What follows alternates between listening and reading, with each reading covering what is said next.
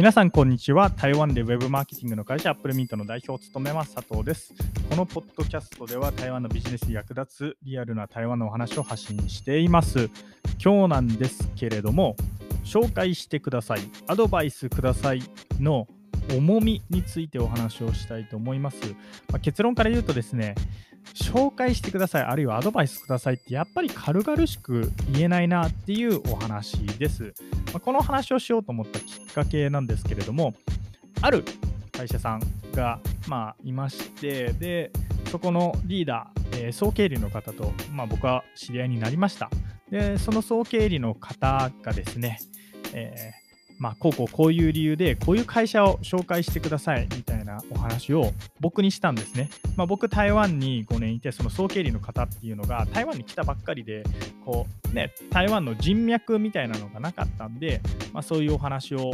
僕にしてきたんですね。で僕は「ああ分かりましたよ」って言って、まあ、ちょうど僕の知り合いがその彼が求めている、えーお仕事というか。なんていうんですか、まあ、彼が求めていることに対応できる人を僕知っていたんで、紹介をしたんですね。で、紹介をして何が起きたかっていうと、まあ、その後、その人が僕が紹介した人を、えー起用していなかった。まあ、結局、その紹介した人と何もしていなかったっていうことが分かったんですね。で、こういうことが起こると何が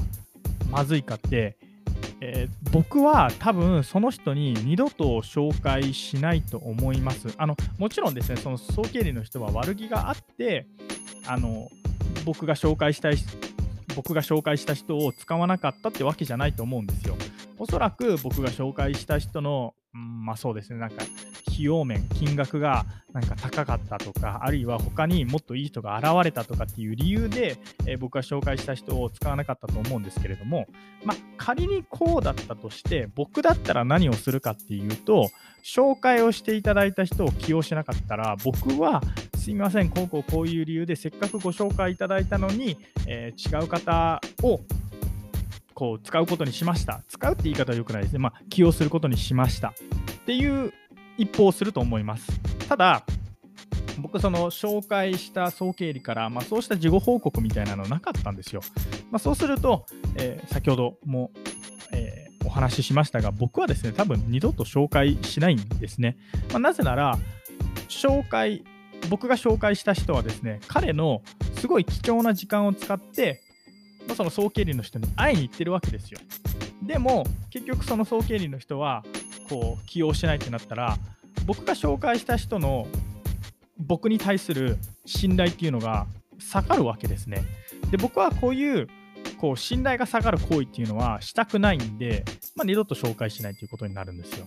これアドバイスも同じで、以前からポッドキャストでお話ししているんですけれども、アドバイスくださいって言って、アドバイスをした後に実行しなかったら、僕はその人に対して二度とアドバイスをするっていうことはないんですね。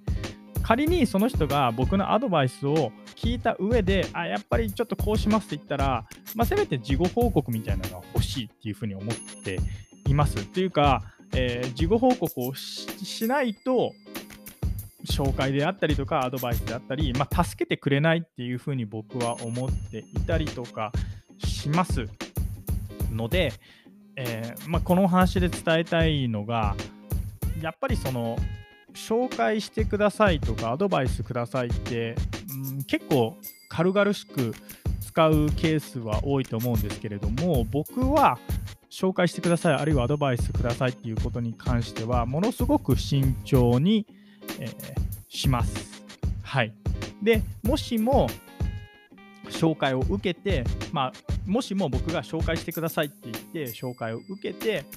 結局起用しなかったってなったら、えー少なくとも事後報告をするかなっていうふうに思います。ただ、えーこの事後報告であったりとか、紹介してください、あるいはアドバイスくださいっていう重みに対して、まあ、その重要性というか、重さが分かったのって最近で、僕も起業した最初の方とかって、すごい軽々しく紹介してくださいよとか、あるいはアドバイスくださいみたいな話をしてたんですけれども、まあ、その後、紹介が、まあ、あんまりされないというか されなかったりとかする理由っていうのは、やっぱりその時に僕が、えー紹介されて結局起用しなかったりとかして信頼を失ったからかなっていうふうに、えー思っていたりとかしますので、まあ、僕と同じ過ちを、えー犯さないためにもですね紹介とかアドバイスに関してはあんまり軽々しく言わない、